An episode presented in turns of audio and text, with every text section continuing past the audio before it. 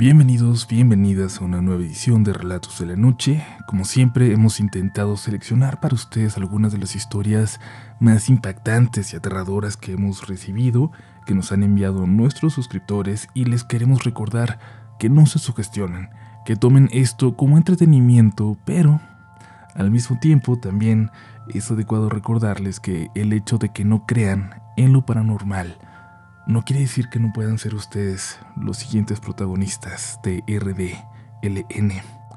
Antes de iniciar les comento que nos llegó una historia muy interesante, pero con detalles bastante fuertes que no podríamos publicar en YouTube por las normas de la plataforma, así que este próximo miércoles va como un episodio extra de esta semana y lo podrán escuchar en su plataforma de audio favorita. Yo soy Uriel Reyes y es momento de entrar en los siguientes relatos de la noche. Necesito compartir con ustedes algo muy extraño que nos acaba de pasar. Mi mamá y mi hermana son testigos. Hasta ahora no entendemos qué fue lo que pasó, pero me gustaría, me encantaría y hasta necesito que alguien pudiera explicarlo de alguna forma. Hemos tenido que dejar de escuchar relatos de la noche yo no creía mucho en estas cosas y supongo que por eso siempre he escuchado y visto cosas de terror. Sin embargo, nunca me había clavado tanto con un canal como con este. A veces pongo su programa de fondo solo para no sentirme sola, aunque no esté escuchando las historias o aunque se repitan esas que ya no sabemos de memoria. Pero en algún momento mi mamá se preguntó si sería adecuado. Ella sí cree en estas cosas y me decía que tal vez al tener en volumen alto estas historias que hablan de seres de bajo astral, de brujas, de manifestaciones o demonios, de alguna forma se podría crear la energía suficiente como para que algo cerca de aquí la tomara y la usara como una vía para manifestarse. No quiero que crean que si escuchan relatos de la noche les va a pasar algo paranormal. Son millones de personas las que escuchan todos los meses, y es obvio que a muy pocos les ha ocurrido algo. A lo que se refería mi mamá es que si ya hay en tu casa algún tipo de energía, algún ente, quizás el escuchar estas historias de terror todo el tiempo no sea la mejor de las ideas. Luego entendí por qué era tan insistente al respecto, y es que hace muchos años, cuando mi hermana y yo éramos unos bebés, cuando todavía vivía mi papá, aquí en la casa sucedieron cosas muy extrañas. Decía mi mamá que todo empezó con una señora que nos saludó en el mercado, en la calle cerca de aquí. Mi hermana y yo nos llevamos un año, pero casi siempre hemos parecido gemelas porque, aunque soy la mayor, siempre he estado muy chiquita. Una señora que mi mamá no conocía la detuvo para saludarla, para vernos, para tocarnos los cachetes y decirle lo hermosas que estaban sus gemelitas. Aunque es raro que alguien deje que un extraño toque a sus hijos, mi mamá era de la idea de que si no lo hacía, nos podían hacer ojo, así que dejó que aquella señora extraña nos pellizcara las mejillas pero a partir de ahí las cosas se pusieron raras. Aquella señora empezó a aparecerse en la mitad de la tarde, desde la calle, en medio de ella, mirando hacia nuestra casa. A mi mamá le daba mucho miedo salir a preguntarle qué buscaba o a decirle que se fuera, pero la señora siguió viniendo, hasta que finalmente se convirtió en una cosa de todos los días. Un día de descanso de mi papá, de esos que utilizaba para trabajar en el jardín y en todos los árboles que tenía, la señora volvió a aparecer. Mi mamá aprovechó y solo hasta ese momento le contó todo a mi padre. Desde que nos vio en el mercado hasta sus visitas cada vez más continuas y aterradoras. Mi papá salió hasta la calle y le preguntó qué quería, qué buscaba. Mi mamá veía desde la ventana cómo la señora ignoraba a mi papá.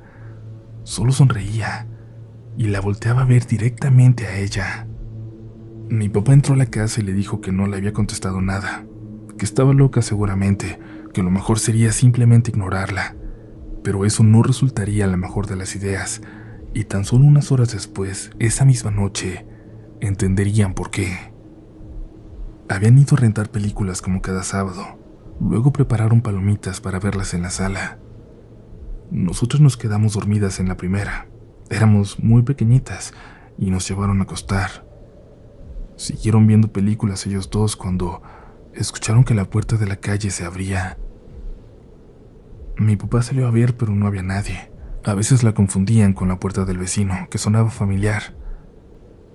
Siguieron viendo la película cuando vieron como alguien pasaba por la ventana a su lado, una silueta que reconocieron por completo, la de la señora del mercado. Mi papá salió y a empujones sacó a la señora mientras mi mamá llamaba a la policía. Esta nunca llegó, y después de esa noche, la señora nunca volvió, pero la cosa distaba mucho de tranquilizarse. Empezaron a escuchar ruidos todas las noches, algo que caminaba en el techo, gatos que chillaban horrible en él, aunque cuando salían a asomarse no veía nada. Dijeron que constantemente mi hermana y yo parecíamos hablar con alguien en nuestro cuarto. Pero lo más impactante de todo se dio cuando todos en la casa, precisamente en otro sábado de rentar películas, vimos a una mujer de blanco que salió de nuestro cuarto y caminó tres metros hasta el de mis padres. Yo no lo recuerdo, pero me dicen que señalé a la señora cuando la vi, que mi hermana empezó a llorar, que tanto mi mamá como mi papá vieron a aquella mujer con la misma claridad con la que se ve a una persona real.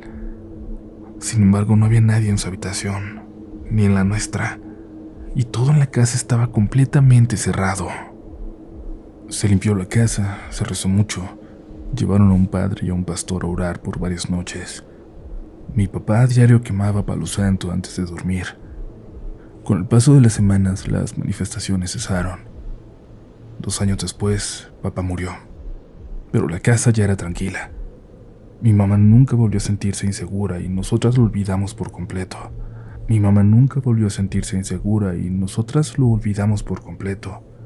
Tanto que, como les digo, nos encantan las cosas de terror, escuchar historias de experiencias paranormales. Eventualmente nos hicimos muy aficionadas a relatos de la noche y aquí, aquí es donde quiero contar la parte de mi historia que yo viví, que puedo jurar que ocurrió tal y como estoy a punto de describir.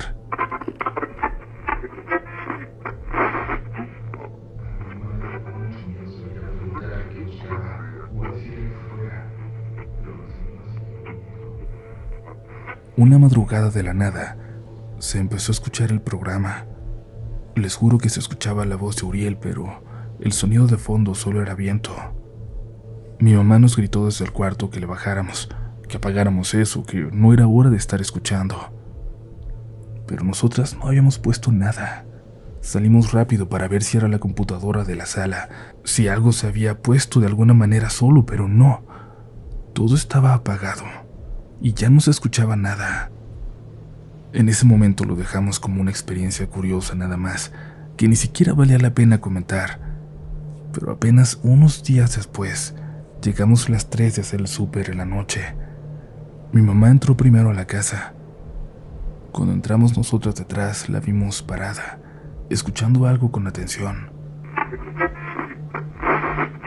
Vimos a una mujer de blanco que salió de nuestro cuarto y caminó tres metros hacia de mis padres.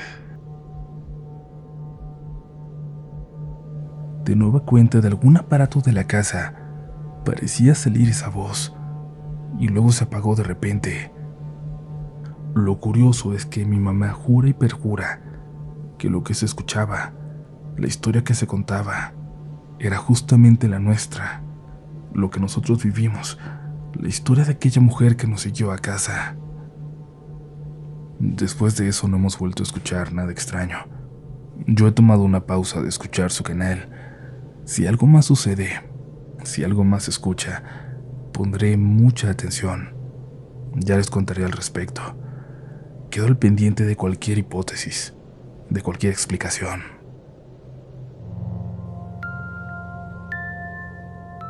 Nosotros quedamos pendientes de sus comentarios y gracias, gracias como siempre por seguir por aquí. Si aún no eres parte de la comunidad Relatos de la Noche, ¿qué estás esperando? Suscríbete para que nunca te pierdas de un nuevo episodio. Te recordamos también visitar nuestro sitio web rdlnoficial.com donde vas a encontrar hasta un formulario para que compartas tu historia si sientes que necesitas algo de ayuda para redactarla, para plasmar tu experiencia. Como siempre también te invitamos a seguirnos en nuestras redes sociales. Las mías son Upolch en todas las plataformas. Las oficiales del canal son RDLN Oficial. Va a ser un verdadero placer saludarte. Pero es momento de seguir, que aún nos quedan más historias por contar esta noche. Hola comunidad, tengo 20 años. Prefiero que mi nombre permanezca anónimo. Llevo unos meses escuchando el podcast. Siempre lo pongo mientras hago quehaceres alrededor de la casa. Me ayuda a mantenerme enfocada en mis cosas. Pero les escribo para contarles algo en particular, algo que desde hace un par de meses intento reunir valor para compartirlo. Me sucedió hace cuatro años. Yo vivo en Estados Unidos y por ese tiempo más o menos obtuve por fin mi residencia, lo que me permitiría viajar por fin a mi país natal, El Salvador.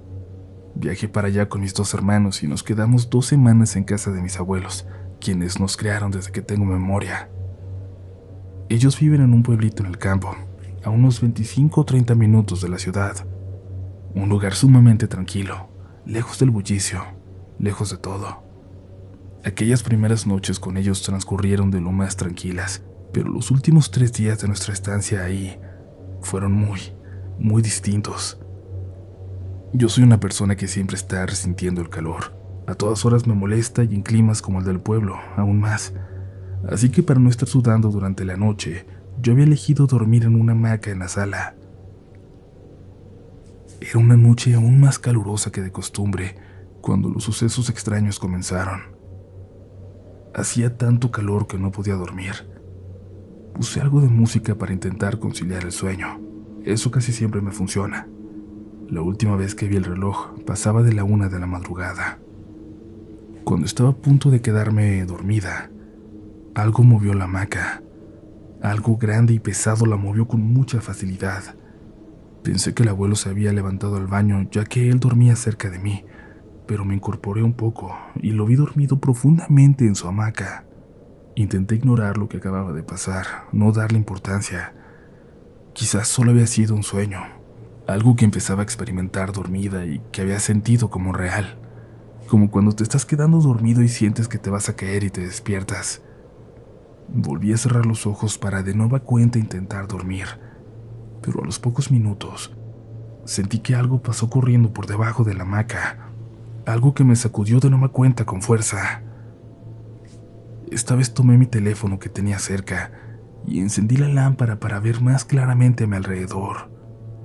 No vi nada, pero lo que sentí era completamente real.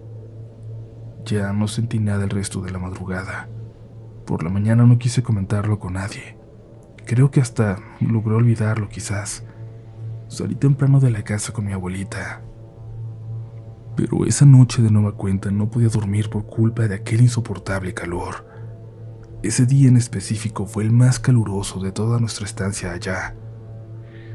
Una vez más puse música para intentar dormir alrededor de la medianoche. Logré hacerlo. Recuerdo que estaba escuchando Everything Goes de RM, un integrante de BTS. Algo me despertó de golpe.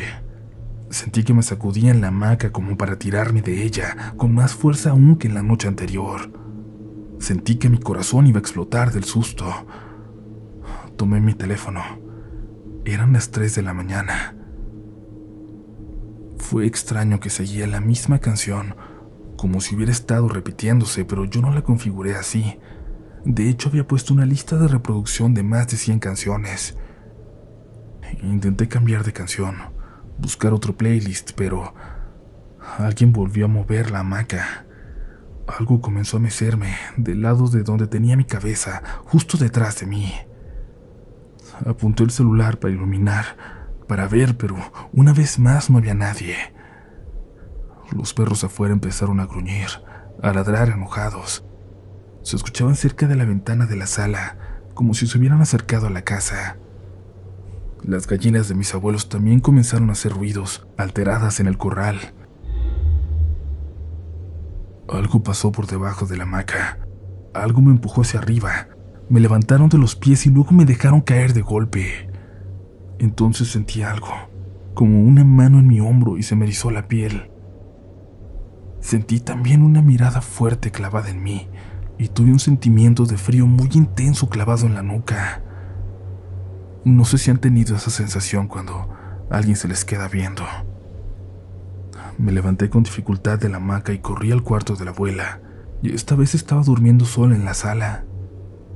Mi abuela se despertó asustada y prendió la luz. Me dijo que estaba muy pálida. Le conté todo. Le dije que ya eran dos noches seguidas en que vivía aquello. No dejaba de temblar. Los animales seguían haciendo mucho ruido allá afuera. Mi abuela es muy religiosa, pero no me cuestionó. Me dijo que durmiera en su cama mientras ella se ponía a orar en la habitación. Poco a poco los animales empezaron a calmar y yo me quedé dormido un rato después mientras mi abuela seguía haciendo oración. Por la mañana le conté con más detenimiento todo lo que había pasado, ya estando un poco más tranquila. Le conté que, a pesar de que sentí una mano, de que algo me empujaba, nada me había aterrado más que la mirada que sentí. Ella me contó que cuando era joven había perdido un bebé, antes de que naciera mi madre que en aquellos días sintió algo muy similar. Ahí en esa misma casa. Recuerda que algo levantó su hamaca. Recuerda haber sentido unas manos pequeñitas que le tocaban la espalda, que la levantaban y que luego la dejaban caer de golpe. Dijo que los animales pueden ver cosas que nosotros no, que creía que se trataba de un espíritu maligno, que esa noche, como le ocurrió a ella décadas atrás, por alguna razón me había visitado Dice que son muchos los entes de este tipo que deambulan libres cerca de nosotros cada noche.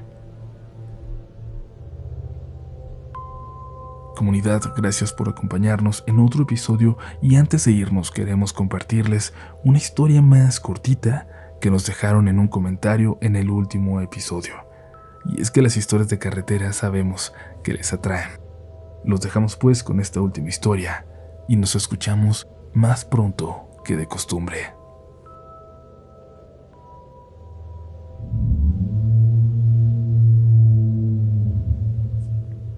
Soy de Guatemala. La mamá de una amiga me contó algo muy extraño que le ocurrió hace tiempo, cuando conducía de noche por el periférico de la capital en dirección a la universidad pública. Iba a recoger a su hija cuando pasó por el último desnivel antes de llegar a la escuela. De pronto, después de parpadear, se dio cuenta de que estaba conduciendo en un lugar completamente distinto. Parecía estar entrando a una colonia. No reconocía el lugar y apenas un momento antes se encontraba llegando a la universidad. Vio a una señora en la calle y se detuvo para pedirle instrucciones. Se sorprendió al darse cuenta de que, si bien estaba cerca de la escuela, estaba en el otro extremo de esta a kilómetros de distancia que recorrió en unos cuantos segundos. No sabía cómo había llegado hasta allá, no tenía lógica. Ella es ingeniera y al contarme su experiencia, estaba convencida de que alguna especie de error en el espacio-tiempo la llevó a un sitio completamente distinto. Pero cuéntanos, tú, ¿has vivido alguna historia similar? Thank you.